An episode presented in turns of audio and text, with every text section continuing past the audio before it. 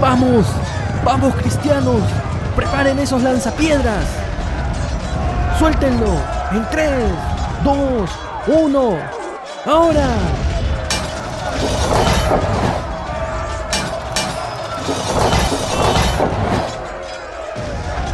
¡Más puntería, maldición! ¡Más puntería! Majestad, Majestad, ¿Qué pasa, soldado Daniel? los turcos se van, se retiran de la ciudad. ¿Se van? ¿Pero, pero, pero cómo? ¿Hemos ganado? Sí, Majestad, se van porque por fin les dimos. Bravo, bra, bravis. Oi- Oiga, soldado, pero ¿cómo que les dimos? ¿No está viendo que ninguno de nuestros lanzapiedras le ha dado la muralla de la ciudad? ¿Ah? ¿Muralla? ¿Lanzapiedras? Pe- ¿Pero quién está hablando de eso, Majestad? ¿Cómo que quién? Usted está diciendo que les dimos. Pero no me refiero a eso, Majestad. Eh, ¿Qué? ¿Qué? Entonces, oiga, ¿usted quién cree que somos? Un verdadero cristiano nunca lucha con arcos y flechas. Nosotros solo usamos nuestras espadas. Eh, perdón, Majestad, pero acá nadie lucha con esas armas. Todos somos full espadas y lanzas. Entonces, ¿quiere decir que le dimos a los enemigos con arcabuces o cañones? No puede, Majestad. Acuérdese que esas armas todavía no las han inventado. Entonces explíquese, soldado, ¿cómo es eso que los turcos se retiran porque les dimos? Ah, no, pues, es que les dimos, sí, pero les dimos pena. Tanta que han dicho, ya, pues dejémosle ganar esta batallita al menos y se fueron. Ay, ay, ay, ay. Qué tiempos estos los de las cruzadas. Vamos, vamos, vamos.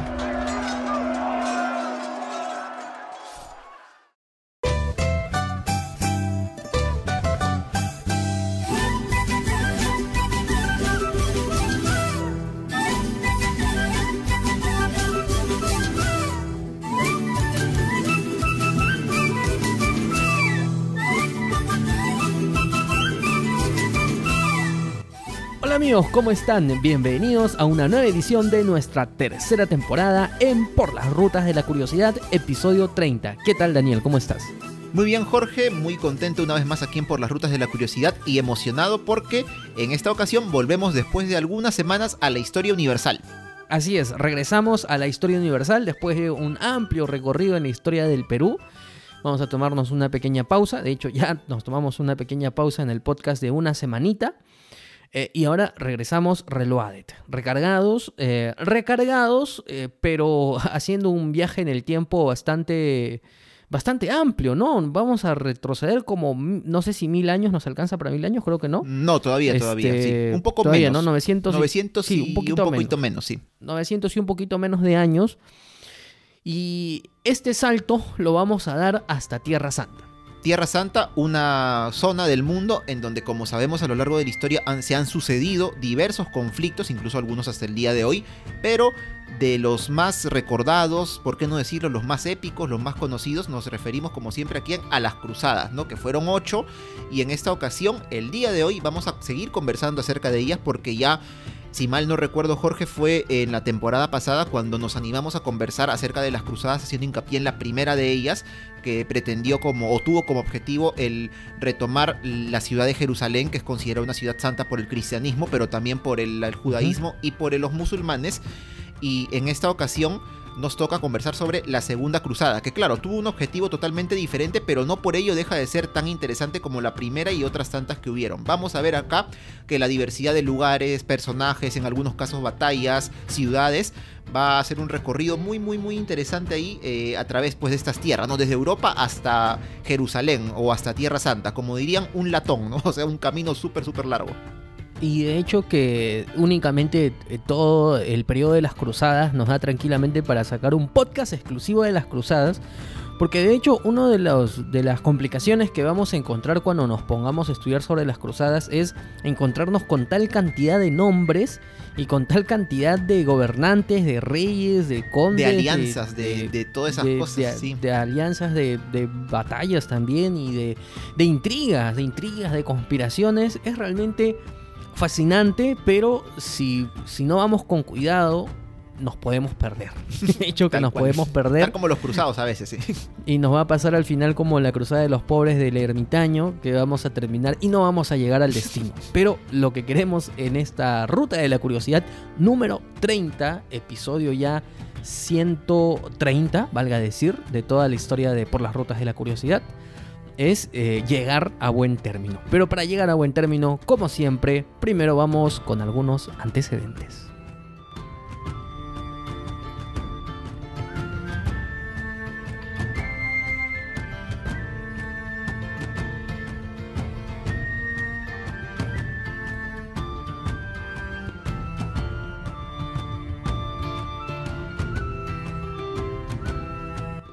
Para situarnos una vez más en el contexto de las cruzadas tenemos que irnos a la Edad Media, esta etapa de toda la historia universal que es bastante interesante, bastante curiosa, pero que como sabemos aquí en nuestro país no es tan conocida, en parte también seguro porque no la hemos vivido como tal, ¿no? Acá hubo otro tipo de culturas, civilizaciones, a diferencia de lo que ocurrió en Europa, en parte de África, de Asia.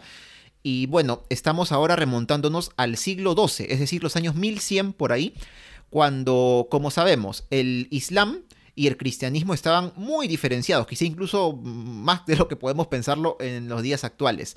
En este caso, eso sí, habían tierras eh, como también ocurre ahora, pero en aquel entonces la polarización seguro era mucho, mucho más eh, eh, notada o notable, cómo llamarlo, que en las que los cristianos podían convivir hasta cierto punto con personas de otras religiones, específicamente en este caso musulmanes. Tierras como por ejemplo la península ibérica, lo que hoy es España y Portugal, porque ya en aquel tiempo estaba dándose el esfuerzo conocido como la reconquista, es decir, la toma de toda la península por parte de los castellanos, aragoneses, leoneses, etcétera, frente a los musulmanes, pero también en otra zona que es la llamada Tierra Santa o más ampliamente Medio Oriente, lo que hoy es Israel, Palestina, Líbano, eh, parte de Siria, Irak, etc.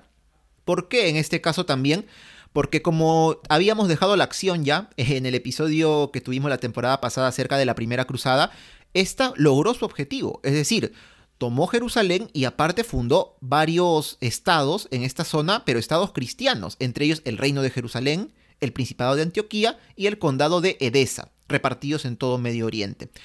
¿Esto qué hizo? Que aparte de tener gobernantes cristianos, latinos o en todo caso europeos, eh, las personas europeas también pudieran tener una mejor accesibilidad para poder llegar a estos lugares de Medio Oriente, tanto para peregrinar como lo hacían en Jerusalén, que era la ciudad más importante, como incluso para asentarse y poder vivir allí. Entonces nos encontramos en un contexto en el que ya hay cristianos viviendo en esta zona debido al éxito que tuvieron las cruzadas, o mejor dicho, la primera cruzada hacía más o menos 50 años, porque ahorita estamos en el año 1145, 1146, 47 por ahí, ¿no? Y la primera cruzada fue en el año 1095, más o menos para contextualizar.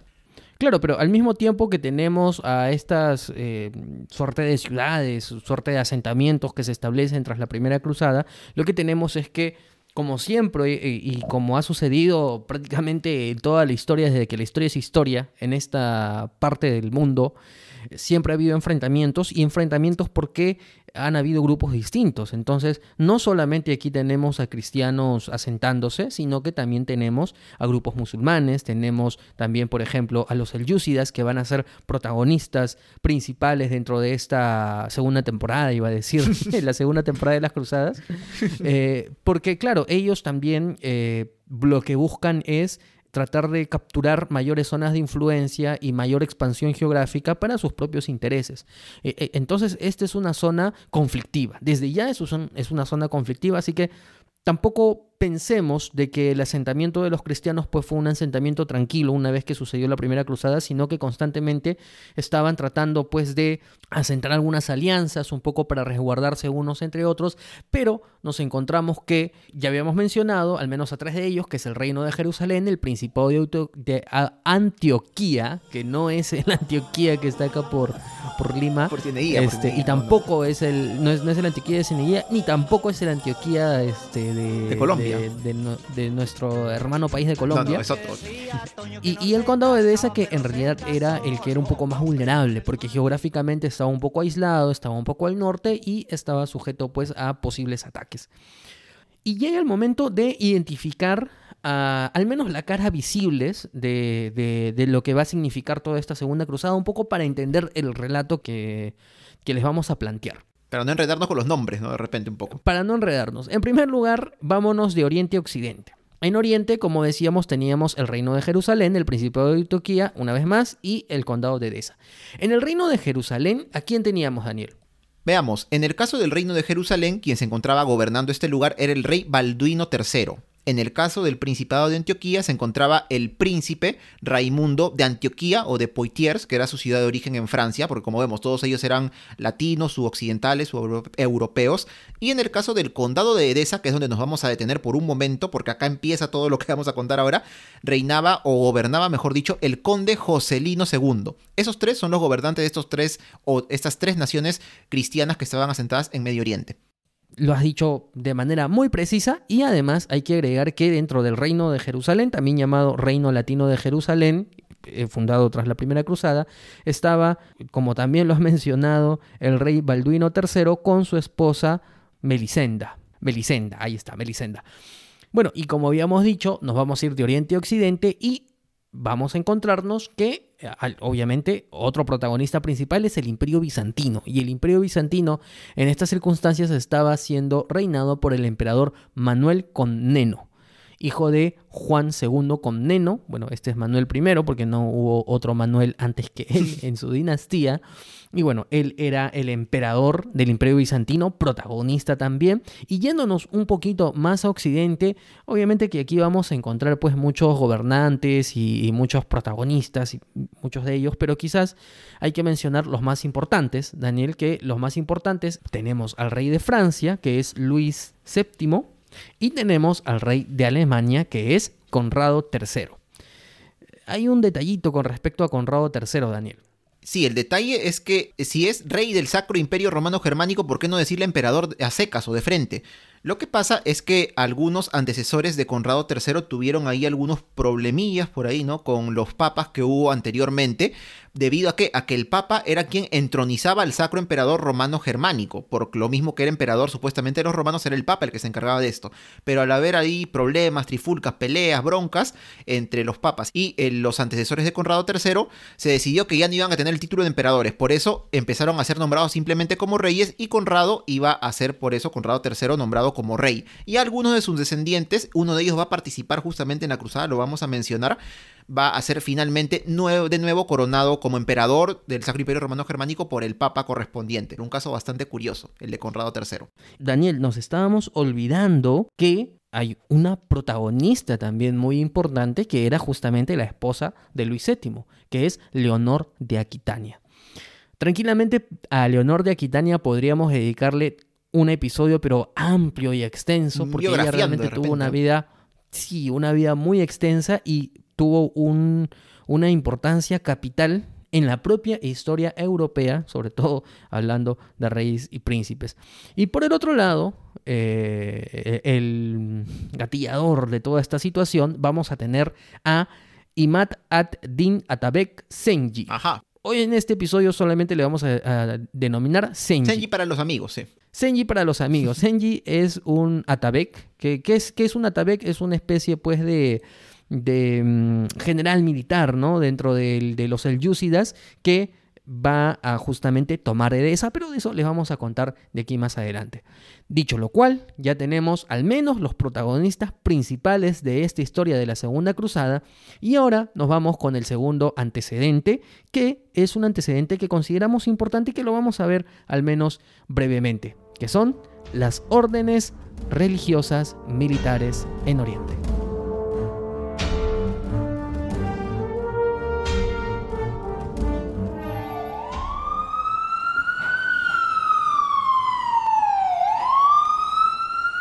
¿Qué estamos escuchando, Daniel? Bueno, dale pase a la sirena, Jorge, por favor, ábrete a la, a la derecha, por favor, porque va a pasar la ambulancia. Lo que pasa es que este sonido tiene que ver con que una de las órdenes más importantes, o algunas de las órdenes más importantes en Medio Oriente, que tiene que ver con la ambulancia, con el hospital, eran los conocidos como caballeros hospitalarios, que no eran una orden como tal, sino era como una denominación genérica que se le daba a algunas órdenes que habían empezado como justamente eh, órdenes que regentaban hospitales donde se atendía gente enferma de algunas enfermedades específicas o de diversas enfermedades. Y bueno, a partir de ahí ellos ya obtenían diversas eh, concesiones, se militarizaban y ya pasaban a formar parte de los monjes guerreros, ¿no? Que custodiaban diversos lugares y peregrinos en Tierra Santa. Una de ellas, por ejemplo, una de esas órdenes hospitalarias es la Orden de San Juan de Jerusalén, que inicialmente regentaron en efecto un oficial para peregrinos que llegaban a esta zona y ya después toman todo el tema militar, etcétera, ¿no? Ellos fueron expulsados de Tierra Santa un poco antes del año 1300, pasan a Chipre, ya como exiliados de cierta forma. Chipre es una isla que está en el Mediterráneo, cerca de Turquía. Pasan a Rodas, que es otra isla más pequeña, también en el Mediterráneo. Y ya en la Edad Moderna pasan a Malta. Malta es otra isla que está cerca de Italia, en medio del Mediterráneo, e incluso su capital de Malta, que es La Valeta, tiene eh, su nombre gracias a uno maestre de esta orden, que era La Valette, su apellido en francés. Interesante cómo, cómo pasa ¿no? el nombre este a la capital. participan también en la batalla de Lepanto, y estamos hablando del año 1570 y tantos por ahí, y bueno, al final se quedan sin tierras, de, y, pero desde el siglo XIX es esto que ya no tienen tierras y sobreviven hasta el día de hoy, tienen miembros. O sea, uno diría, ¿cómo? ¿Sobreviven? Sí, existen todavía los caballeros de la Orden de San Juan de Jerusalén. Claro que ya no se dedican a temas militares ni nada de eso, ¿no? Tienen otros fines. Por otro lado, tenemos la Orden de los Caballeros Lazaristas, que esta es otra orden de índole hospitalaria, encargada de, también de cuidar a las personas, pero en este caso, debido a que, como su propio nombre lo dice, que son caballeros lazaristas y que Lázaro es el patrón de los leprosos, a propósito de aquella historia bíblica, pues se especializaban en cuidar a las personas que sufrían de lepra. Eh, Luego también se militarizaron y partieron a Tierra Santa. Y eh, curiosamente es otra de las órdenes que hasta el día de hoy continúan, pero claro, continúan eh, de una manera distinta, ¿no? Son órdenes que han evolucionado, de hecho, eh, hay algunas de ellas, no sé si en esta en específico, pero hay otras que ya incluso son órdenes laicas, pero que a pesar del tiempo se han mantenido de alguna forma. ¿Qué otra orden tenemos ahí en este contexto, Daniel? Otra orden que, para sorpresa tal vez de los ruteros, también existe hasta el día de hoy, es la Orden del Santo Sepulcro, que como su nombre lo dice, custodiaban el Santo Sepulcro de Jerusalén, la tumba de Jesús, ¿no? Un, un lugar muy importante para la cristiandad en general. Ellos fueron nombrados por Godofredo de Bouillon, que seguro lo recordaremos del episodio que hablamos sobre la primera cruzada. Fue el primer gobernante de Jerusalén, una vez que este lugar ya pasó a manos de los cristianos. Y claro, al igual que las dos órdenes anteriores, cuando Tierra Santa cae definitivamente en manos musulmanas, ellos se tienen que ir de Tierra Santa, valga la redundancia, se van por toda Europa, se dispersan. Y al día de hoy siguen activos, siguen operando y están divididos en caballeros, comendadores y grandes cruces. Así que la Orden del Santo Sepulcro es otra que todavía existe hasta nuestros días. Qué increíble. Y bueno, finalmente, la última orden que vamos a mencionar seguro es la que todos esperaban y la más conocida de todos. Y bueno, la que lamentablemente, o, no sé si decir lamentablemente, pero bueno, la, la historia indica que al menos en el papel ya no existe. Y nos referimos a la orden de los pobres caballeros de Cristo del Templo de Salomón. Que Jorge, ¿cómo son más conocidos por los amigos? Por los templarios, claro está que es la más famosa y misteriosa e interesante de las órdenes que hemos mencionado, y, e, incluso, e incluso hemos hablado de ella, Jorge, en el episodio 5 de esta tercera temporada de Por las Rutas.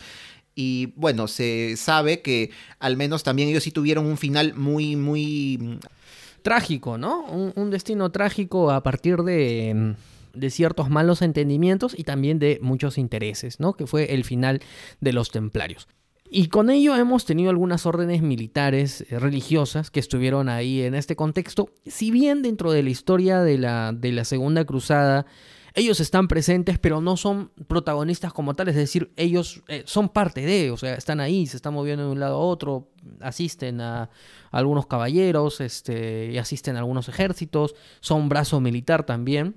Eh, lo queríamos mencionar un poco para que nos sirva y nos abra un poco la mente de, además, adentrarnos a cómo era la situación aquí. Pero bueno, dicho lo cual, ahora sí, por fin, ya minutos después, vámonos con la historia de este episodio. Y para ello, en el siguiente bloque, vamos a aterrizar entre las fechas del 28 de noviembre al 24 de diciembre de 1144. Y entonces hablarán de Leonardo da Vinci y recordarán que lo fui todo. Aquí está Don Francesco, ¿Qué tal el retrato de su Adona, Mona Lisa? Fabuloso, Leonardo. Bueno, ¿cuánto te debo? ¿Tienes cambio de mil? Uy, más qué problema. No traje sencillo. Uy, ¿y ahora? Ya sé, ya pele a mis amigos de Por las Rutas de la Curiosidad. Si quieres colaborar con Por las Rutas, manda un yape al 989-172-518 a nombre de Daniel Tucto o ingresa a patreon.com slash por las rutas de la curiosidad. Habíamos mencionado que el condado de Dehesa era el condado más frágil dentro de toda esta zona porque el contexto geográfico en el que estaban pues no solamente era que estaba alejado sino que estaba eh, directamente enfrentado con eh, ejércitos que no eran cristianos. ¿Y qué es lo que pasa? Que ya para entonces su conde Joselino II ya entendía de que muy probablemente de esa podía ser atacada. Y es por eso que él estaba tratando pues de ver qué tipo de soluciones iba a tener para un posible, para un posible ataque. Intentó este, realizar algunas, algunas especies de alianzas, incluso para fines del año de 1144, él con su ejército salen de Edesa porque habían tenido la noticia de una posible invasión en una población cercana. Ante la salida, porque él no está, ante la salida de él con, su ejército, con todo el ejército, únicamente deja en Edesa, deja a un eh, arzobispo, me parece que es, es el arzobispo Hugo II, y algunos otros nobles, entre comillas, pero sobre todo agente civil y nada más. Y es ahí que mm, el popular Senji, de quien ya habíamos mencionado y lo habíamos identificado, aprovecha esta situación y, al tomar noticia ve la oportunidad. Y es ahí cuando él inicia el sitio de Edesa. Es un sitio de Edesa eh, bastante desigual, ¿no? Porque en realidad no se están enfrentando a un ejército como tal y la gente común y corriente, que eran pues señores, niños, mujeres, pues no sabían muy bien cómo enfrentar un sitio así. Y es un sitio que va a durar de hecho un poco menos de un mes. Si nos vamos un poco a revisar la historia, sabemos que los sitios en su mayoría son mucho más eh, amplios en el sentido del tiempo, pero ellos rápidamente utilizan pues tácticas en primer lugar para lo que necesitaban era derribar los muros y para derribar los muros tenías que debilitar los cimientos. Y esa fue una de las primeras tareas a las que se echaron a, debilitar los cimientos haciéndolos explotar y haciéndolos incendiar al final eh, con eh, la dinamitando pues las murallas que, que, cuidaban a Edesa prácticamente el ejército, el selyúcida pues tuvo carta libre para poder entrar. Y el resultado de este sitio de Edesa en realidad es un resultado bastante, bastante oscuro, Daniel, porque eh, murieron miles y miles de personas. Y es más, el mismo Senji en algún momento dijo, para, para, para, para, para aquí, para. Vamos a parar acá porque ya era demasiado y en realidad no tenían con quién enfrentarse, ¿no? Era matanza por matanza, pero bueno, un poco la época también.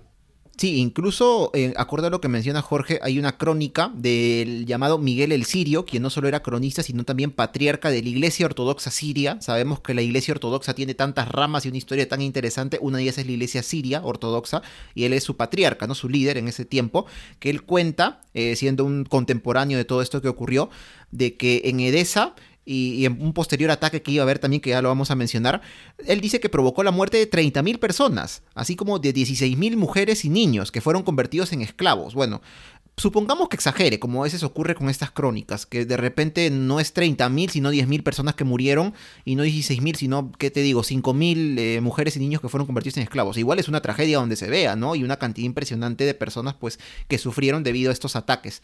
Y otro tema que es interesante, Jorge, y que también lo vamos a ver en el transcurso del, del episodio, y como ya lo mencionaste en el primer bloque, o en la introducción, es este tema de que, claro, uno lo puede ver quizá en un inicio de un modo muy en general, una lucha entre cristianos y musulmanes, pero tengamos en cuenta que aquí también tanto cristianos como musulmanes tienen sus propios intereses y esto hace que entre ellos también hayan guerras, hayan alianzas. Eh, alianzas. Por supuesto, pero, pero sobre todo esto, ¿no? Guerras. O sea, vamos a encontrar de que en algunos casos el, rey de Jerusalén no tenía tan buena relación con, el, con Edesa justamente, o que incluso los elyúcidas de Sengi no tenían tampoco una relación tan cercana o aliada con otros tantos gobernantes musulmanes, que más bien estos eran cercanos a los bizantinos. Es una cosa muy interesante y hace mucho más complejo el, el, meterse más a fondo en estos temas para poder entender cómo es que se manejaba a nivel eh, político geopolítico la situación en Medio Oriente, más allá del simplemente hecho de cristianos contra musulmanes. Y bueno, de esta forma, en Edesa, pues en el año 1144 no tuvieron una buena Navidad,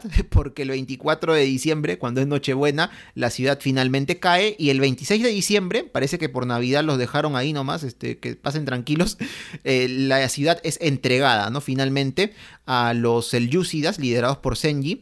Y bueno, con esto pues se pone, se prenden las alarmas, ¿no? Se va, vamos a poner alarmas por ahí, uh, un sonidito de alarmas por ahí, porque claro, eh, los rey, uno de las naciones que se habían fundado en Medio Oriente por parte de los cristianos, pues ha caído ahora, ¿no?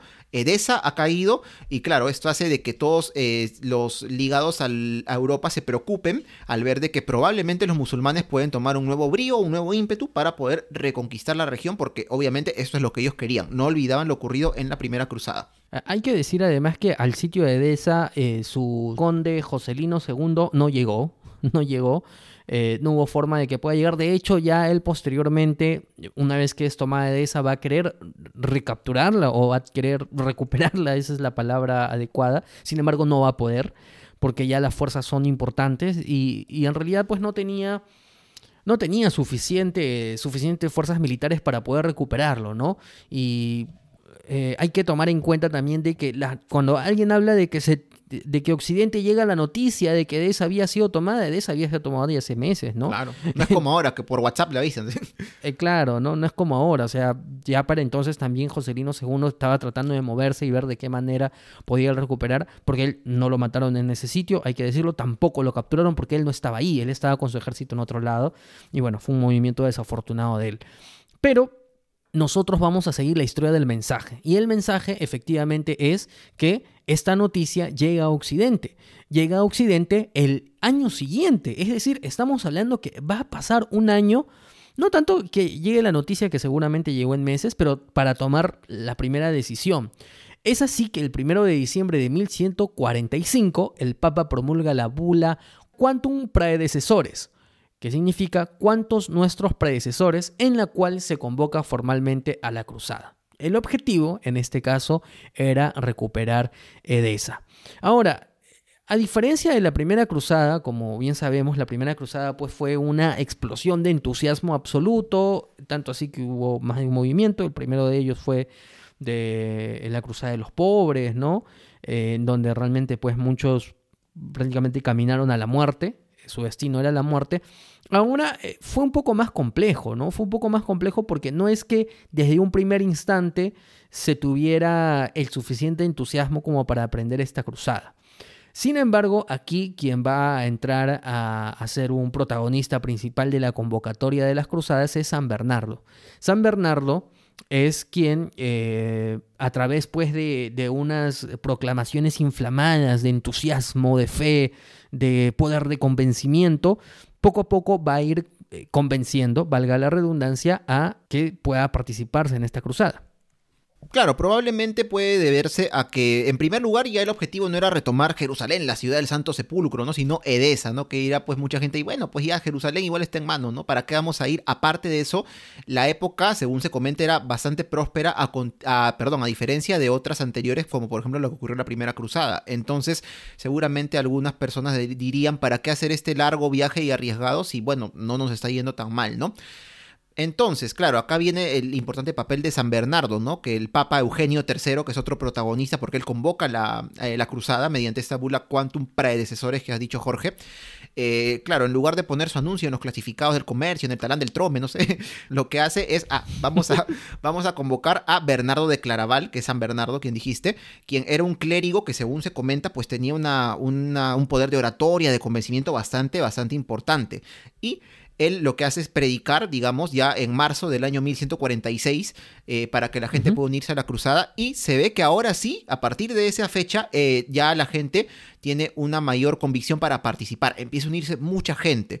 Puede ser debido a la, como dijimos, la inflamada oratoria de Bernardo o San Bernardo de Claraval como también de repente por la adhesión a la cruzada del rey de Francia. El rey entonces era Luis VII, como lo dijimos, y de su esposa Leonor de Aquitania, de que también vamos a conversar un poco durante este episodio porque ella participa de una forma muy activa dentro de la cruzada, aunque, aunque quizá a veces no lo, no lo podamos pensar ¿no? en, la, en la Edad Media, pero por eso habíamos mencionado que Leonor de Aquitania tiene un papel muy, muy interesante y una vida muy interesante, una adelantada total a su tiempo ¿no? en esta etapa. Entonces, ya con todo este eh, envión, pues, ¿no? De gente que se une a la cruzada en Francia, Bernardo de Claraval parte hacia lo que hoy es Alemania, la zona de Renania, para poder atraer a más gente, a más gente que se une a la cruzada para poder partir a Medio Oriente. Aquí según una de las fuentes que hemos consultado, que es el libro Breve Historia de las Cruzadas de Juan Ignacio Cuesta. El maese. El maese, por supuesto. Eh, claro, él cuenta de que ya en, esta, en este lugar ocurren, por ejemplo, algunas matanzas a judíos, porque claro, los discursos en esta etapa, sean de Bernardo de Claraval o no, incitan a esto, ¿no? O sea, tenemos que ir y matar a los infieles, acabar con ellos, y claro, ¿no? Los judíos no son católicos, no son cristianos, entonces pues ellos como que pagan un poco los platos rotos, al menos en este punto, ¿no? Hablando de, pagar los platos rotos, aquí hay un punto importante, ¿no? Porque justamente esa fiebre que tú mencionas respecto a esa fiebre inflamada de querer colaborar pues con, con, las cruzadas, al, final eh, desafortunadamente lo que va a pasar es de que eh, antes de que se vayan a las cruzadas, antes de que vayan y hagan el esfuerzo y hagan el super viaje, hagan el, el, el tripsazo, eh, en realidad se la van a agarrar contra los propios judíos de tierras alemanas, porque contra los judíos empiezan a matarlos, empiezan a saquearlos, a apoderarse de sus casas y al final lo que tenemos es personas perseguidas solamente por su calidad de ser judíos, ¿no? O sea, un poco para, para, tenerlo, para tenerlo ahí en cuenta. Eh, y estamos hablando de las previas de, de, de la segunda temporada, una vez más iba a decir. Ni siquiera empieza el viaje, ni siquiera, de la cruzada. Eh, eh, claro, ¿no? Pero bueno, el rey Conrado III pues no está muy muy deseoso de participar, ¿no? Porque decía, bueno, es un, como decía, un tripsazo, irse hasta allá. Pero al ver el entusiasmo de sus propios súbditos, pues se da cuenta de que sí es popular y de que sí puede que hayan cosas interesantes que hacer por allá. Y antes de irnos a, a lo que está pasando en Edesa, quiero ampliar un poquito esto de cosas interesantes que pudiesen pasar allá, porque eh, la presencia de ambos reyes, de Luis VII y de Conrado III, puede obedecer también a un hecho concreto, ¿no? Y un hecho concreto es de que se sabe que el Imperio Bizantino, y con especial hincapié la ciudad de Constantinopla o de Bizancio, pues era una ciudad clave para, para todos los viajes comerciales y para todo el tránsito eh, comercial de uh, Oriente y Occidente. Y obviamente ellos tenían intereses ahí. ¿Y qué pasaba si es que incluso podían apoderarse de ello? Podía pasar, ¿no? O sea, era un imperio que tenía lo suyo, pero por ahí ya en la primera cruzada habían, habían pasado ciertas cositas. habían pasado ciertas cositas. Así que, ¿cómo vería el emperador Manuel Comneno esta visita de ambos reyes con sus con sus este con todos sus ejércitos mmm, está para ver. Hay que decir también de que desde tierras anglosajonas también van a viajar algunas tropas pero esas tropas en su esfuerzo por irse hasta la segunda cruzada van a tener una mini aventura un poquito antes. Pero antes de ello vámonos un ratito a Edesa. Qué está pasando en Edesa Daniel en Edesa siguen pasando eventos interesantes porque, como mencionaste Jorge, el conde Joselino II tiene una oportunidad eh, para retomar la que él considera su ciudad. Pues, ¿por qué? Porque nuestro amigo Sengi, el gobernador que ha tomado pues Edesa ahora, ha, sido asesinado. Es asesinado por uno de sus eunucos o esclavos. ¿Por qué? Cuenta la historiografía de que un día Sengi descubre a este chico, este señor, tomando vino en su copa, en la copa real. Uy, dijo, ¿sabes qué? Le dijo, hermano, te voy a matar. Simplemente mañana te ejecuto, mañana al amanecer, ¿no? Pero ¿qué pasó? Que este eunuco esclavo se le adelantó, pues no, ah, ¿me quieres matar? Yo te mato a ti antes y en el anochecer acabó con él, lo asesinó. Y bueno, lo sucede a Sengi, su hijo, que se llama Nur al-Din, que va a tener una, un papel también importante durante esta etapa de la Segunda Cruzada. Y claro, Joselino II, al ver esto, eh, pues dice, ¿no? Vamos a, con todo, ¿no? A, a, recuperar, ahora voy a intentarlo. Estamos hablando de, de septiembre de 1146, cuando Sengi es asesinado. Pasan de todas maneras dos meses más o menos hasta noviembre de 1146, cuando Joselino II intenta tener el apoyo de algunos cristianos o estados cristianos que están alrededor, ¿no? En, en, Tierra Santa o en Medio Oriente, pero en realidad no recibe la ayuda que él quería, ¿no? Así que no logra su cometido. También otro tema acá, Jorge, hablando de este tema de alianzas y, y, y, y ventajas, en fin, que podían sacar de gobernantes entre ellos, está el tema, ¿no? De que, como dijiste, el rey Luis de Francia, Luis VII, el, rey Conrado III del Sacro Imperio Romano Germánico, se unen a la cruzada. Y claro, uno diría, pues seguro el Papa habrá estado feliz de lo que ha hecho San Bernardo, pues, ¿no? Ha, ha juntado a dos reyes para partir a Tierra Santa con ejércitos. Sin embargo, pues este, parece que esto no le causó mucho agrado. ¿Por qué al Papa? ¿Por qué? Porque al unirse a Conrado III a la cruzada, ya no se iba a enfrentar con el rey Roger o Rogelio II de Sicilia, quien era enemigo del Papa. Entonces el Papa dice, uy, no, si se une Conrado III la cruzada, me quedo desprotegido contra el rey de Sicilia, ¿qué hago? Una vez más, no se activa el sistema de alianzas ahí, me hace acordar un poco a la Primera Guerra Mundial, eso no sé por qué, pero, pero bastante interesante y complejo, ¿no? Como esto que de repente podría ser en realidad una ventaja para la cruzada, el que se unan dos reyes, pues al Papa no le gustó mucho, ¿no? Porque él se iba a quedar desprotegido. Así es, pero al final, de todas formas, eh, el esfuerzo de las cruzadas va a seguir. Y la pregunta es, ¿y ahora? Por dónde nos vamos, porque va a depender de cierta parte del éxito de, de, las cruzadas el saber qué camino elegir. Y dentro de saber qué camino elegir, Bueno, en realidad no es que ambos ejércitos se van por el mismo lado, sino que cada uno toma su propio camino. ¿Y qué ruta decidieron al final? Lo veremos en el siguiente bloque. Toma, Gocapa, México, Amarra y San Borja. Grau baja. Ya. Eh, señor, a propósito, ¿sabía usted que don Miguel Grau es el máximo héroe de nuestra patria? Nació en Piura en 1834, pero se crió en... Oye, oye, basta. Yo solo quiero bajar en Grau. Dice con tiempo, pues maestro, y nos pasamos tres cuadras ya. Los personajes históricos no se pierden por las rutas de la curiosidad. Tú tampoco te pierdas nuestros episodios. Escúchalos en porlasrutas.com. Como podemos pensar y como también lo dijiste Jorge, las noticias en esta etapa de la historia demoraban en llegar, no había la facilidad de comunicación que tenemos eh, en la actualidad, pero de todas maneras, según se ve, querían ir los cruzados lento pero seguro, porque se decidió tomar casi un año, casi un año para preparar militarmente la campaña, claro, para que todo saliera bien. Entonces, como uno podría pensarlo, a este momento el grueso del ejército de los cruzados estaba compuesto por franceses y alemanes. Como lo dijiste, también había ingleses, había gente de Flandes, lo que hoy es Holanda, había normandos, italianos, pero el grueso eran franceses y alemanes. Y ya en febrero de 1147, verano aquí en el hemisferio sur, invierno allá en Europa, se decide qué ruta es la que se va a tomar, ¿no? Me imagino ir reunidos a Conrado III y a, Luis VII, ¿no? Oye, compadre, si tomamos el Cocharcas, de repente llegamos, ¿no? No sé. Eh, pero no, bueno, claro, lo que se quería saber era si se iba a ir a Medio Oriente por tierra o por mar. Y acá no es simplemente cuestión de escoger la ruta que más te guste o más te convenga. Se activa nuevamente todo este tema, ¿no? De los beneficios, este, si el rey de tal lugar es mi amigo, o si me conviene pasar por ese territorio o no. Pero de todas maneras, lo que sí ocurrió es que los reyes de los territorios por donde los cruzados tenían que pasar sí o sí, como Hungría, por ejemplo, donde estaba el rey Gesa II, eh, el mismo imperio bizantino con su emperador Manuel Comneno, e incluso Sicilia, donde estaba el rey Roger II, enemigo del Papa, como dijimos en su momento, prometieron que iban a dar facilidades a los cruzados, ¿no? No se preocupen, si ustedes pasan por acá, nosotros, así seamos enemigos, no nos llevemos bien, les vamos a dar facilidades para que sigan con su ruta.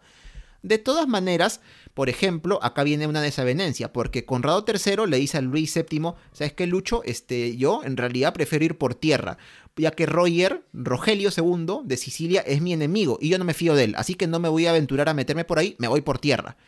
Pero claro, Luis VII dice, no, pues le dice, yo creo que podemos ir por mar, nos conviene más porque yo no quiero meterme por el territorio de los bizantinos. Acuérdate de lo que pasó en la primera cruzada. Entonces no deciden por dónde ir, por tierra o por mar. De todas maneras, al final logran llegar a un acuerdo y finalmente dicen, bueno, vamos por tierra, ¿no? Primero va Conrado III con su ejército y más atrás va Luis VII con el suyo siguiéndolos, ¿no? ¿Y qué pasa? El rey Roger de Sicilia, al enterarse de esto, se asa, se enoja. Dice, ¿qué es esto? Que me están ofendiendo. No o sea, te ofrezco pasar por mi territorio y aún así no quieres. Ah, ya, está bien. En venganza lo que hace él es invadir Corfú y Cefalonia, que son dos islitas que están en el mar Jónico, eh, o sea, al, al, este de Italia. Y bueno, al hacer esto, el emperador bizantino, eh, Manuel Comneno, que claro, su territorio estaba cerca de Corfú y Cefalonia, de estas dos islas, lo que hace al ver que Roger se pone un poco belicoso es establecer una alianza. ¿Con quién? Nada menos que con un sultán selyúcida, o sea, musulmán vemos acá cómo las estrategias, las alianzas se forman, o sea, sin importar si la religión, los bandos, ¿no? Y esto en un futuro va a servir también para, para que algunos de los cruzados y sus reyes entre ellos tengan pues cierta desconfianza de Manuel Comneno, porque eran, oye, se está aliando con el musulmán, ¿no? Que, no que estamos todos unidos, cristianos, no sé qué. Pero bueno, ¿no? Vemos cómo, cómo, acá las decisiones van haciendo pues este, que la historia vaya cambiando poco a poco. Pero bueno, de esta forma finalmente se decide hacer la ruta por tierra y así Conrado III y su ejército de alemanes parten en mayo de 1147 rumbo a Hungría, mientras Luis VII de Francia y sus tropas hacen lo mismo unos días después. Ahora Jorge, aquí a Conrado III lo va a acompañar un personaje muy muy importante en la historia universal. ¿De quién se trata? Sí, se trata de su sobrino, Federico Hohenstaufen. Ahí está, Hohenstaufen. Ah, nepotismo, nepotismo es esto, no es posible, sí. El que en el futuro va a ser conocido como Federico Barbarroja. Oh, retiro lo dicho, retiro lo dicho. Y ya, ya desde entonces, pues él va a demostrar que, que muy apegado a ciertas normas no es, porque va a demostrar una, un perfil un poquito agresivo, bastante violento eh, pero también con ciertas muestras de liderazgo, ¿no? Un hombre implacable. Y eso que era muy joven, ¿no? Tenía veintipocos Sí. años, sí. 24 años, tenía 24 años, pero bueno, vamos, Daniel, 24 años en, en- en aquellas épocas ya era tener cierta cantidad de años, ¿no? Ahorita verdad. 24 años para nosotros es, pucha, eh, estás empezando, ¿no? Pero 24 años para la época es que ya eras una persona experimentada. Qué bacán porque, porque nos demuestra una vez más lo importante del contexto. Sí, sí, claro. Eh, dentro del el ejército alemán, dentro de los acompañantes que van a ir, también vamos a encontrar, por ejemplo, a Ladislao II, duque y futuro rey de Bohemia, eh, junto con otros soldados que no van a llegar a, Tierra Santa. Eh, también, ¿qué es lo que vemos? Aquí eh, a veces cuando uno estudia las cruzadas y dice, wow, las cruzadas y el esfuerzo cristiano para defender, la, valga la redundancia, la cristiandad de Europa, qué sé yo, pero la realidad al fin y al cabo es mucho más prosaica, ¿no? Lo que, porque la visita era, o, o la realidad, mejor dicho, era de que tú tenías a unos reyes que estaban caminando por Europa, pero con tropas, y con tropas numerosas, de miles de soldados. Y obviamente, si tú estás permitiendo en tu reino que entren tropas con miles de soldados, tú no sabes en qué momento eso puede terminar mal, ¿no? Todo puede malir sal, como el, el meme de los Simpson. De hecho, el rey de Hungría, el rey Gesa, pues para evitar justamente estos inconvenientes y sabiendo qué es lo que podía pasar, no solamente porque Conrado III se le pueda voltear, este, sino porque además de Conrado III hay- hay que decir también de que no se tenía muy buenas sensaciones con respecto a su liderazgo, hay que decirlo. Eh, pero no, no, no tanto por eso, sino porque eh, él entendía que tienes un ejército que muy posiblemente sea indisciplinado y que podía producir algunos saqueos. Así que les dice, no, pasen rápido, pasen rápido, todo lo que ustedes quieran, pasen rápido. Eh, y ya para entonces también el emperador Manuel Comneno decía, pucha, pero y ahora ellos ya van a venir, van a tener que pasar por Constantinopla, son miles de hombres, ya con mi abuelo hemos tenido problemas y ahora otra cosa. Ya, muy bien. Voy a enviar emisarios para que antes de que ellos lleguen a Constantinopla, pues puedan de alguna manera conminarlos a que se ajusten a las reglas que yo les voy a imponer. Y de hecho manda algunos emisarios para tomar juramento de lealtad a Conrado III. Ah, y Conrado III, pues, como que no se lo toma van a- no se lo toma tan a bien, pero al final dice, bueno, ¿no? Eh, Ya, está bien, vamos a, a rendirle juramento de lealtad con el fin de que, pues, no se planteen, pues, eh, o, no vaya con la intención, pues, de invadir o de apoderarse de cualquier cosa en sí. Qué sé yo. Lo cierto es que ya para julio de 1147 cruzan el río Danubio, ingresando a los Balcanes. Pasan por Bulgaria, en donde también el gobernador búlgaro los intenta hacer pasar rápido. Y hasta aquí todo parecería que está yendo viento en popa, todo tranqui, fresh. Cool, nice, cachete brother, todo así. sí. Pero el miedo que tenía el rey húngaro Gesa se hace realidad, pero ya en tierras búlgaras, ¿no? Que es que la indisciplina se hace presente. Y los cruzados, eh, pues, como que alguien les prendió el rascapiés y te, te pusieron, pero bravísimos. e incluso dentro de, de esta, de esta suerte de apoderarse y de saqueos y de, de todos estos desórdenes, van a, a tratar de tomar una ciudad, que es la ciudad de Filipópolis, que es actualmente, si ustedes de hecho lo buscan, yo antes de- del programa Daniel estoy buscando varias ciudades que se mencionan en esta historia en Google Maps y muchas de ellas no las he encontrado, Ajá. pero en concreto Filipópolis eh, es el actual Plovdiv, que es la segunda ciudad más importante de Bulgaria. Lo cierto es que al final no se pudo, ¿no? O sea, quedó ahí nada más. Eh, y ya para esto el emperador Manuel eh, Comneno decía, "Ah, ya ves, pucha, que qué difícil lo que se nos viene. Es por eso de que él les niega la posibilidad o, o empieza como que a mostrar una cierta postura de negar la entrada a los alemanes a Constantinopla. Eh, sin embargo, o sea, les manda a decir que ya no sigan, que no los va a recibir en Constantinopla. Sin embargo, eh, Conrado III pues hace caso omiso a esto y sigue. Y sigue y bueno, y Manuel dice, bueno, vamos a ver hasta dónde vas a llegar. Y de hecho no llega muy lejos porque para mala suerte de Conrado III y de sus hombres pues se van a encontrar con una tempestad realmente muy fuerte y que va a mermar un poco las tropas de Conrado III. Así que como que aquí Conrado ya se da cuenta y dice, bueno, vamos a, vamos a calmarnos un poco porque igual vamos a llegar a Constantinopla y si no tenemos los suficientes recursos para poder sostener a mi ejército, pues tampoco no es que vayamos a hacer mucho. Entonces aquí como que la- las cosas se tranquilizan un poco. Eh, mientras tanto, ¿qué está pasando con el avance francés? Como dijimos, Luis VII junto con su ejército va a ir detrás de los alemanes y en efecto hacen una ruta similar, ¿no? Pasan por Hungría, por los Balcanes, Bulgaria, etcétera.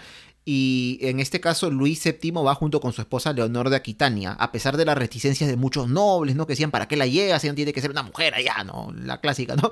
En este tiempo sobre todo. Pero no, ella firme, acompañó a su esposo y como una vez más decimos, va a tener un papel importante y ya lo vamos a ver un poco más adelante. En este caso, las tropas francesas se mantuvieron un poco más disciplinadas según, según se entiende que los alemanes, aunque de todas maneras tuvieron ahí sus encontrones con la gente, en este caso sí en Hungría, lo que tanto temía el rey Gesa II de Hungría, eh, pero claro, de todas maneras se pudo poner más disciplina entre ellos. Y es así como también llegan a Constantinopla finalmente, porque los alemanes, claro, ya más tranquilos, mermados es cierto por la tempestad que tú dices, Jorge, llegan a Constantinopla y son recibidos allí, los franceses también. Eh, pero claro, debido también a lo, a lo diverso que eran también estos grupos, a pesar de todo, ¿no? Franceses, alemanes, incluso los franceses llegan a tener algunas eh, divergencias con los alemanes, ¿no? Hay escaramuzas, no sé, en la misma ciudad, cosa que a pesar de todo es conveniente para el mismo Manuel Comneno, ¿no? Que dice, uy, a mejor que se peleen entre ellos a que se metan con la ciudad o con nosotros. Claro, aquí hay una pequeña diferencia antes de que sigas, Daniel, que es que si bien eh, Comneno le hace jurar lealtad al, al rey Conrado III, no le hace jurar lealtad al rey Luis VII. Y esta es una diferencia, ¿no? No se lo, no se lo menciona, y de todas maneras Luis VII sigue. Y bueno, ya llegados los ejércitos a Constantinopla, toca una de las partes más duras del viaje, que es pasar ahora sí al terreno del enemigo, a Asia Menor, o lo que hoy es Turquía. Al hacer esto, Conrado III lo que decide es ya de repente apurarse por tanto tiempo que han perdido y quiere tomar el camino más corto hacia Tierra Santa, o sea, ir por tierra, porque claro, uno ve el mapa de Turquía, Turquía es como una especie de rectángulo, ¿no? Y claro, el camino más corto es atravesarlo como que en diagonal por toda la zona montañosa, en fin, ¿no? Lejos de la costa. Pero claro, al hacer esto, en esta etapa de la historia, todo esto está lleno de selyúcidas, de musulmanes que te pueden atacar tranquilamente, están en su territorio. La ruta más segura es bordear la costa, eh, que es más lento obviamente, pero más seguro como podemos imaginarlo. Y claro, tengamos en cuenta, por ejemplo, que Turquía no es un país pequeño. Turquía es el doble de grande que el departamento de Loreto nuestro país, que el de Loreto, el departamento de Loreto es enorme, imaginémonos, ¿no? Entonces, atravesar el lugar no es tan fácil, sea por el camino corto o por el camino largo a través de la costa, ¿no? Eh, pero claro, Conrado toma esta decisión eh, y aparte toma otra que le va a jugar en contra. ¿Por qué? Porque según se ve, incorpora peregrinos civiles a su viaje. Entonces, ¿esto qué hace? Que tengas más personas a quien cuidar, te quitan velocidad, te quitan rapidez, porque, qué sé yo, no van a caballo, no tienen el mismo entrenamiento que un militar. Y entonces, claro, tomar la ruta peligrosa con todo esto, pues le juega muy en contra. Y así, el 25 de octubre de 1147 ocurre la segunda batalla de Dorilea. Pero ¿cómo segunda? Si la primera, ¿cuándo fue? La primera fue durante la primera cruzada. Y si bien en la primera cruzada en Dorilea hubo una victoria de los cruzados, en este caso no. En la segunda batalla de Dorilea, los turcos selyúcidas masacran a gran parte del ejército cruzado, sean ejército o peregrinos, tanto así que solo sobrevive la décima parte. Sobreviven tan poquitos que Conrado III, que queda herido junto con algunos sobrevivientes, tienen que correr y huir y refugiarse en la ciudad de Nicea. Y para muchos esto fue un deshonor, pues, ¿no? El rey, tanto que venía a luchar, mira, tuvo que huir con unos poquitos soldados para poder este, salvar la vida. Y claro, acá empieza la clásica, ¿no? Este, que, bueno, ¿quién tiene la culpa? Tú tienes culpa, no, tú, tú. Ah, quien tiene la culpa finalmente deciden algunos de los líderes alemanes, es el guía que nos ha mandado el emperador bizantino, que nos dijo que vengamos por acá, ¿no? Nos quiso hacer la camita de repente. Eh, Pero bueno, el hecho es que fue una masacre, como vemos, ¿no? La pita se rompe por el lado más débil. Tú me has robado la palabra porque efectivamente lo que fue es una masacre. Una masacre eh, a partir de una mala decisión. Ya habíamos dicho que cómo se miraba a Conrado III el rey era pues que no se entendía que tuviera un rey con un suficiente liderazgo, ¿no? Era un poco más, ma- más bien manipulable, bastante indeciso, poco liderazgo, eh, ya lo hemos dicho. Eh, y al final todo esto es eh, sustentado en lo que pasó, ¿no? Al final eh, lo que se creía es lo que es. O sea, toma una malísima decisión, se va por, por territorios que no estaban resguardados, en los que no iba a encontrar ninguna clase de apoyo, supuestamente para cortar un poco el camino, y al final se encuentra con lo que se encuentra. Mientras tanto, tenemos a Luis VII eh, que, ojo, hay que decir, Luis VII sale de Constantinopla, porque está en Constantinopla, pero sale de Constantinopla antes de que Conrado III pueda hacer, eh, pueda regresar. Eh, aquí hay una, una, cosa interesante, ¿no? Porque en primer término, Conrado III no regresa a Constantinopla una vez que pierda, sino que regresa a Nicea. Entonces Luis VII parte parte de Constantinopla, sale de Constantinopla y es en Nicea donde se encuentra justamente con Conrado III. Y es ahí él donde se da cuenta de el estropicio de las tropas y prácticamente Luis VII dice, bueno, dado que Conrado III pues ya no tiene casi con qué combatir, tiene, pero tiene muy poquito, pues yo me voy a hacer cargo a partir de ahora de la expedición. Eh, y se hace cargo de la expedición y la diferencia es que Luis VII no va a tomar la misma mala decisión de Conrado III, sino se va por otro camino, que se va por la costa. la playita, Y que se entiende que es, que es un camino mucho más seguro, que está resguardado. Sin embargo, aquí pasa algo curioso. Y es que cuando los francos, bueno, cuando los franceses, perdón, van en camino y, van siguiendo con, eh, con, el destino opuesto supuestamente a recuperar eh, Edesa, eh, aunque hay algunos que dicen, Daniel, que, en realidad el, rey francés lo que quería era solamente hacer su peregrinación a Jerusalén, ¿no? Que esa era al fin y al cabo su, verdadero propósito. Su meta, claro, sí. Su meta, ¿no? Su objetivo.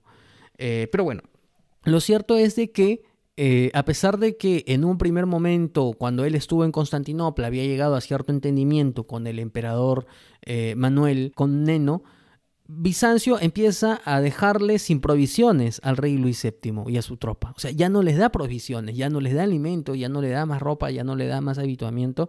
Y Luis VII se queda un poco extrañado y dice, pero, pero ¿qué está pasando aquí? ¿No?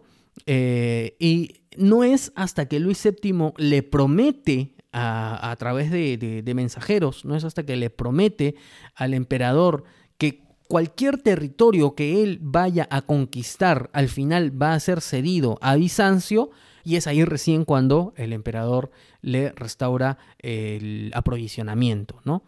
Eh, entonces eso es un poco para tomarlo en cuenta, sobre todo visto desde el emperador bizantino, ¿no? Porque es un emperador bizantino que en un primer momento eh, le dice al rey alemán, tú para que entres en Constantinopla tienes que jurarme lealtad y luego lo, lo se va y, al final pues pasa lo que pasa con Gorro III y ahora a Luis VII justamente para evitar que él quiera apoderarse de tierras en una zona en la que entendería que ya no es de ellos porque es de Oriente, le, le quita las provisiones y le dice, muy bien, ¿quieres provisiones? Ahorita que ya estás en una situación un poco fregada, pues vas a tener que darme los territorios que conquistes. Y una vez que los conquistes, pues van a ser míos. Y ahí recién te restauro el aprovisionamiento. Entonces, es un poco la manera de jugar del emperador bizantino. Y además, hay que decir que poco a poco las tropas francesas se iban desmoralizando, porque como que se sentían traicionados justamente por las fuerzas bizantinas, tan así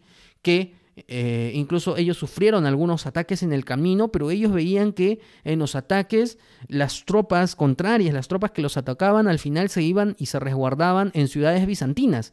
Y entonces alguien diría, parece que eh, de parte del, de las del, del, propio este, imperio bizantino, pues no querían que el esfuerzo de los franceses llegue a buen puerto.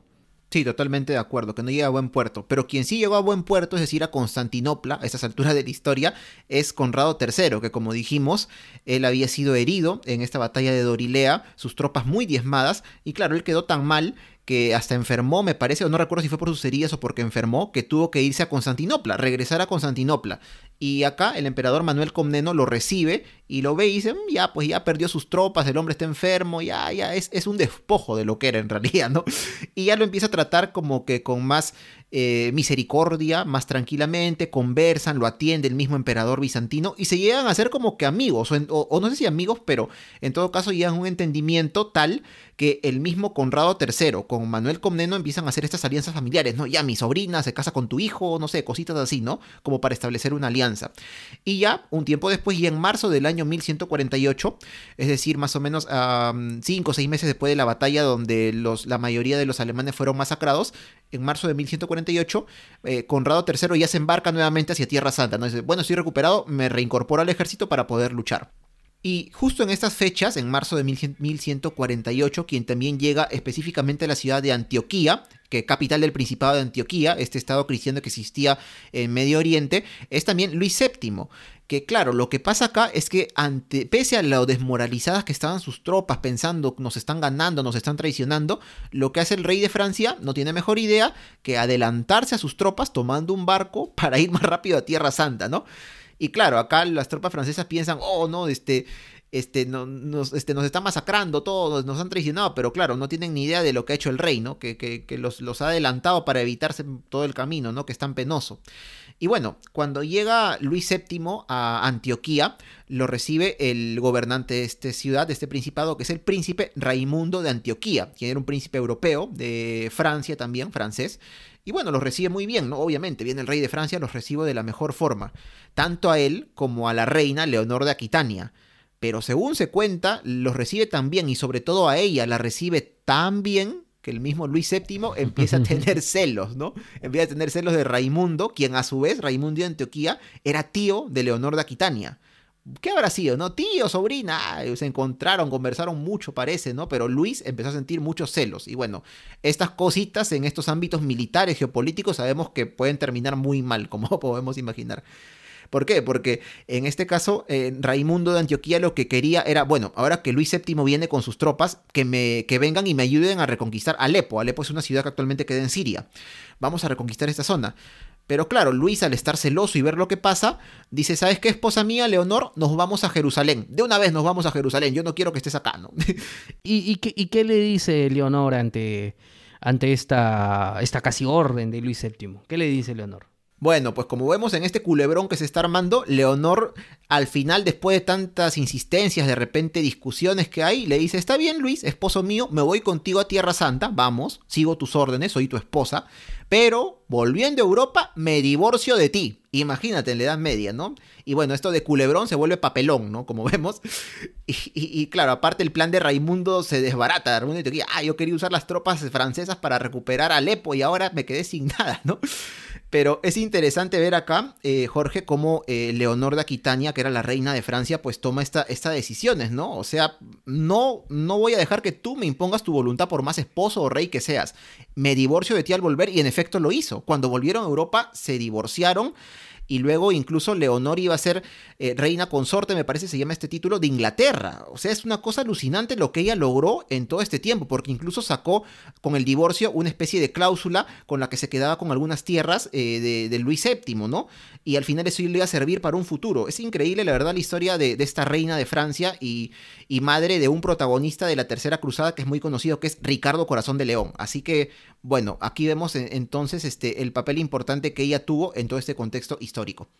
Así es, así que bueno, al final eh, la decisión va a terminar ser por irse a Jerusalén. Pero es en el interín que aparece el amigo Joselino II, Ajá. recordemos, conde de Edesa, que le dice a Luis VII, le dice, oye hermano, la cruzada era para recuperar Edesa, ¿no? Al menos eso es lo que me han contado. Vámonos a Edesa para que me ayudes a recuperarla. Ahí estás con sus tropas.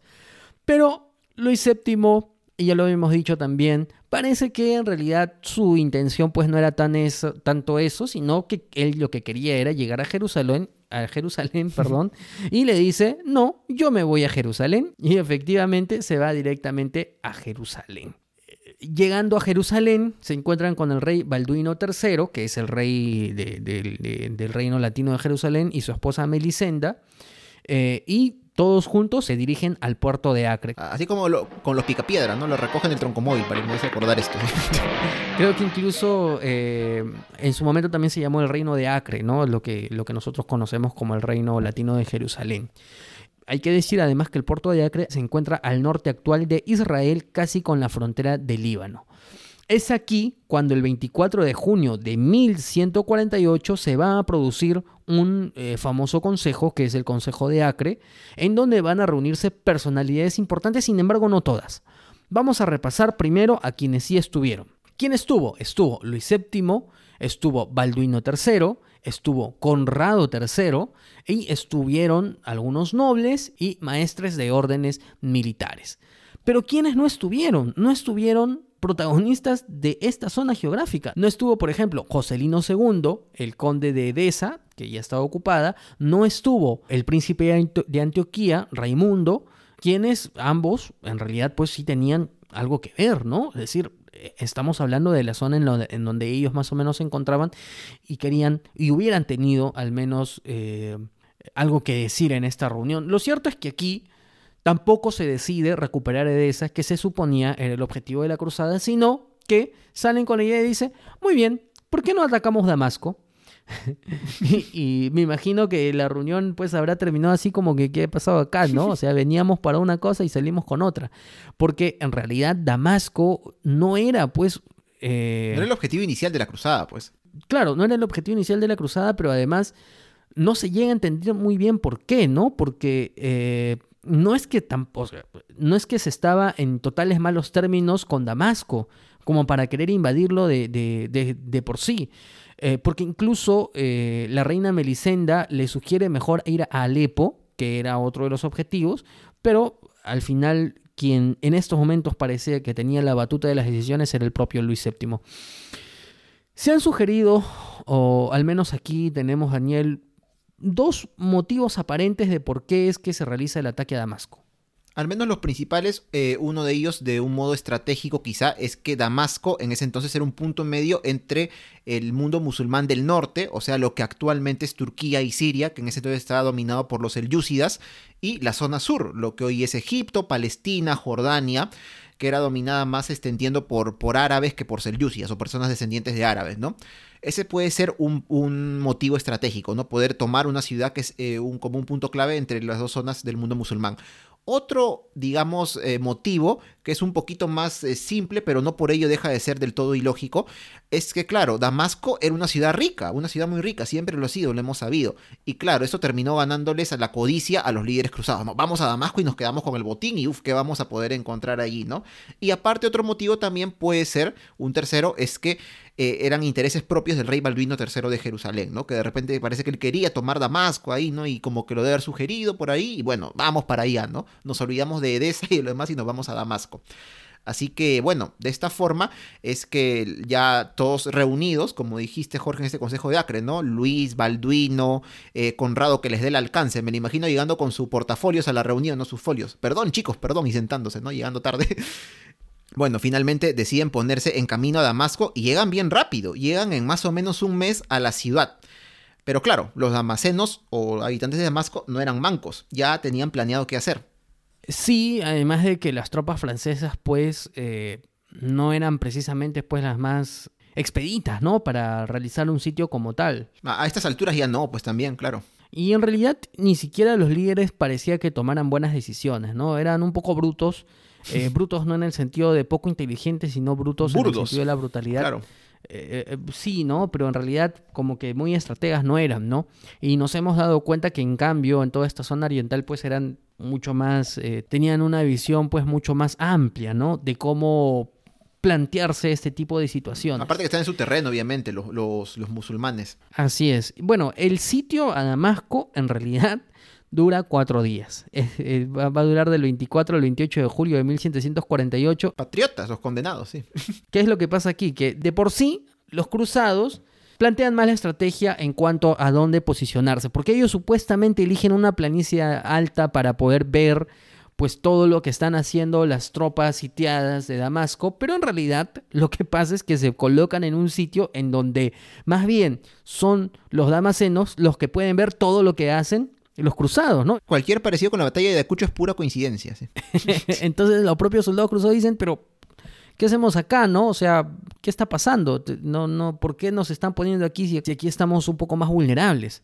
Bueno, de todas formas se, se da inicio un poco al ataque, pero los damasenos resisten hasta que llega el ejército de Nur al-Din y Nur al-Din pues llega con toda la experiencia, no tanto de él, pero sí de sus tropas y barren con los cruzados, ¿no? Barren con los cruzados y se dan cuenta que efectivamente el sitio que habían elegido pues era un sitio inviable totalmente.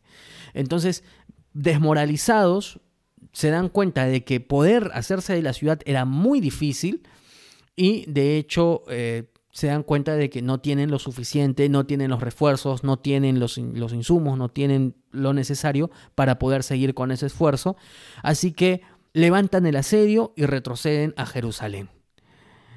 Y nos gustaría seguir el episodio, Pero de hecho, aquí terminó la segunda cruzada. O sea, chau, nos vemos, ¿no? Aquí terminó, porque en realidad no, no hubo más. O sea, Se, se siente raro, ¿no? Se siente raro, como que iba a terminar todo en una cosa muy grande, muy interesante, pero murió ahí, ¿no? claro, es algo como que se desinfla, ¿no? Implosiona. O sea, Es como un río, un río Amazonas que se transforma en, un- en una, una sequía, ¿no? Algo, algo así, una cosa rara. eh, o, o como un globo que lo estás inflando y de pronto tiene un huequito y se acabó. Y se acaba ahí la segunda cruzada porque ya no se va a realizar ningún esfuerzo en recuperar nada, porque no se va a recuperar nada. Eh, No se va a atacar ya Damasco, no se va a ir a no se va a ir a Alepo tampoco. Ni a Edesa tampoco. Entonces, al final ahí queda. Ahí queda como corolario, hay que decir pues que al final las tropas las tropas regresan, regresan cada una, bueno, regresan ambas a Occidente. A partir de ahí, pues ven cuál puede ser su, su mejor movimiento, ¿no? Un poco para situarse ya dentro del contexto europeo, pero yo considero que esa ya es otra historia. No, de sin duda. sin Lo duda. cierto, lo cierto es que también como corolario, la única victoria que quizás podríamos achacarle a la Segunda Cruzada, aunque es previa a la Segunda Cruzada porque es el traslado, es justo lo que decíamos, Daniel, que era eh, los cruzados que viajaron desde tierras anglosajonas, pero que para poder realizar todo el tránsito primero pasaron por la península ibérica y participaron en la reconquista de Lisboa. Es una historia muy interesante porque, como lo dijimos también, no solamente era Medio Oriente una, un lugar en el mundo dominada pues este por eh, musulmanes y que los cristianos consideraban que ellos tenían que tener el control allí, sino también en este caso la península ibérica, cuya conquista por parte de los musulmanes había empezado ya más o menos a cerca de 400 años antes, en el 711, cuando los musulmanes entran a la península ibérica. Y específicamente la ciudad de Lisboa, que actualmente es capital de Portugal, fue tomada en el año 712-713. Imagínate cuántos años este, antes de la Segunda Cruzada. Eh, la ciudad forma parte del Emirato de Córdoba, que es posterior califato de Córdoba, pasa por manos de diversos reinos más pequeños o taifas musulmanas, viene el tema de los almorávides liderados por Yusuf, que eran más fanáticos que los musulmanes que entraron primero a, a la península ibérica. Luego también la ciudad es ocupada en algunos momentos por reyes de eh, como Alfonso VI, me acuerdo de León y de Castilla, ¿no? Y bueno, en este contexto, la zona cercana a Lisboa, no Lisboa, sino la zona cercana, eh, nace el condado portucalense, que claro, de ahí podemos imaginar que viene el nombre de Portugal. Este estado se hace fuerte hasta convertirse en reino, reino de Portugal de la mano de Alfonso I el Grande en el año 1139, es decir, ocho años antes de la Segunda Cruzada. Eh, o, o, perdón, siete años antes de la Segunda Cruzada, más o menos. Y bueno, los cruzados justamente que están, como dice Jorge, yendo desde Inglaterra, Normandía, Flandes, hacia Tierra Santa, van en barco, por mar, por el Océano Atlántico, y se detienen en lo que hoy es Lisboa, o en lo que hoy es Portugal, mejor dicho. Y así el obispo de la ciudad de Oporto, que es otra ciudad importante de Portugal, negocia con estas tropas para que ellos participen junto a los portugueses en la reconquista de Lisboa. Y así, en junio de 1147, estas tropas se unen e inician el asedio a las murallas de Lisboa. Este dura cuatro meses, utilizan según se cuenta una torre de asedio que les ayuda mucho para finalmente ingresar a la ciudad. Pero acá algo curioso es que, claro, los, los, cruzados toman la ciudad, derrotan a los musulmanes, pero claro, al no entender la diversidad cultural que había en esta zona, donde por ejemplo habían personas mozárabes. ¿Qué son mozárabes? Mozárabes son cristianos que se asimilaron mucho a la cultura musulmana. Hablaban un idioma mozárabe que era parecido o tenía reminiscencias del árabe, ¿no? Eran dominados por musulmanes y no se hacían problemas. Pero claro, cuando los cruzados entran acá, matan a diestra y siniestra a un montón de gente, incluidos ellos que se supone son cristianos, ¿no? Incluso al mismo obispo de Lisboa lo matan. Eh, pero bueno, de todas maneras, la ciudad finalmente cae en manos ya de los portugueses, se libera de los musulmanes. Y algunos cruzados nada más sí continuaron su viaje a Medio Oriente, pero muchos de ellos, según se cuenta, se asentaron en la ciudad. Tanto así que incluso el siguiente obispo de Lisboa fue un inglés llamado Gilberto de Hastings. Así que bueno, fue así esta forma como, a pesar de todo, Jorge, la segunda cruzada tuvo ahí su pequeñita victoria, ¿no? O bueno, no, no digamos pequeñita, su victoria, digamos, ¿no? Este que fue reconquistar la ciudad de Lisboa de las manos musulmanas. Yo creo que además ya tocará en algún momento, ya no sé si en la tercera o en la cuarta temporada, hablar de más allá de Lisboa, lo que sucedió también en la llamada Reconquista, ¿no? La reconquista de tierras ibéricas. Eh, llamada Reconquista porque, bueno, ya sabemos que un poco que, a ver, eh, está puesto en, dentro del antagonismo entre musulmanes y cristianos, ¿no? Pero obviamente hay una recuperación del territorio como tal y, y son historias realmente muy interesantes las que encierra todo este proceso histórico y que además también sirve para entender cómo es que eh, hablando pues de castellanos, estaban tan bien habituados para la guerra, para el combate, eh, a partir de este esfuerzo de reconquista que fue un esfuerzo amplísimo, amplísimo realmente, y que ya cuando pueden expulsar a, a todos ellos y empiezan a, a aglomerarse pues en un, en un solo reino, es que ya están listos para eh, lanzarse a navegar a otras aguas y sabemos lo que pasa luego en la historia.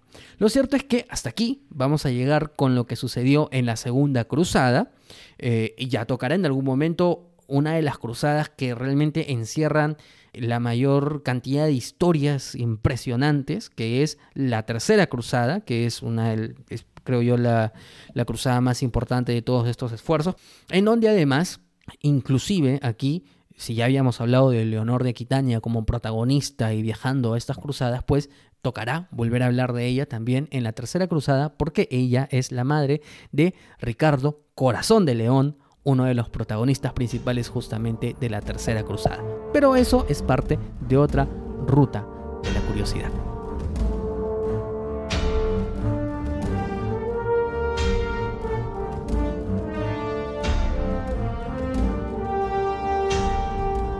Y bien, hemos llegado así al final de esta edición de Por las Rutas en donde hemos conversado acerca de la Segunda Cruzada, que como vemos, ¿no? Tantos nombres, tantos lugares, tantos hechos por ahí pueden volverse a veces un poco densos, pero igual, ¿no? Es interesante conversar acerca de ellos y sobre todo, que es lo que queremos al hacer estos programas, este podcast, es despertar la curiosidad de los ruteros, ¿no? Para que de repente ustedes mismos puedan encontrar algunas eh, fuentes, ¿no? O algunos otros, eh, alguna otra información referente a este hecho histórico. Por ejemplo, como les dijimos, ¿no? Hay un libro que se llama Breve Historia de las Cruzadas de Juan Ignacio Cuesta, el maese de la escóbula de la brújula, que es muy, muy interesante. Tiene eh, escrito ahí y descrito también de una forma muy concisa y muy entendible todo lo que ocurrió no solo en la Segunda Cruzada, sino en muchas de ellas.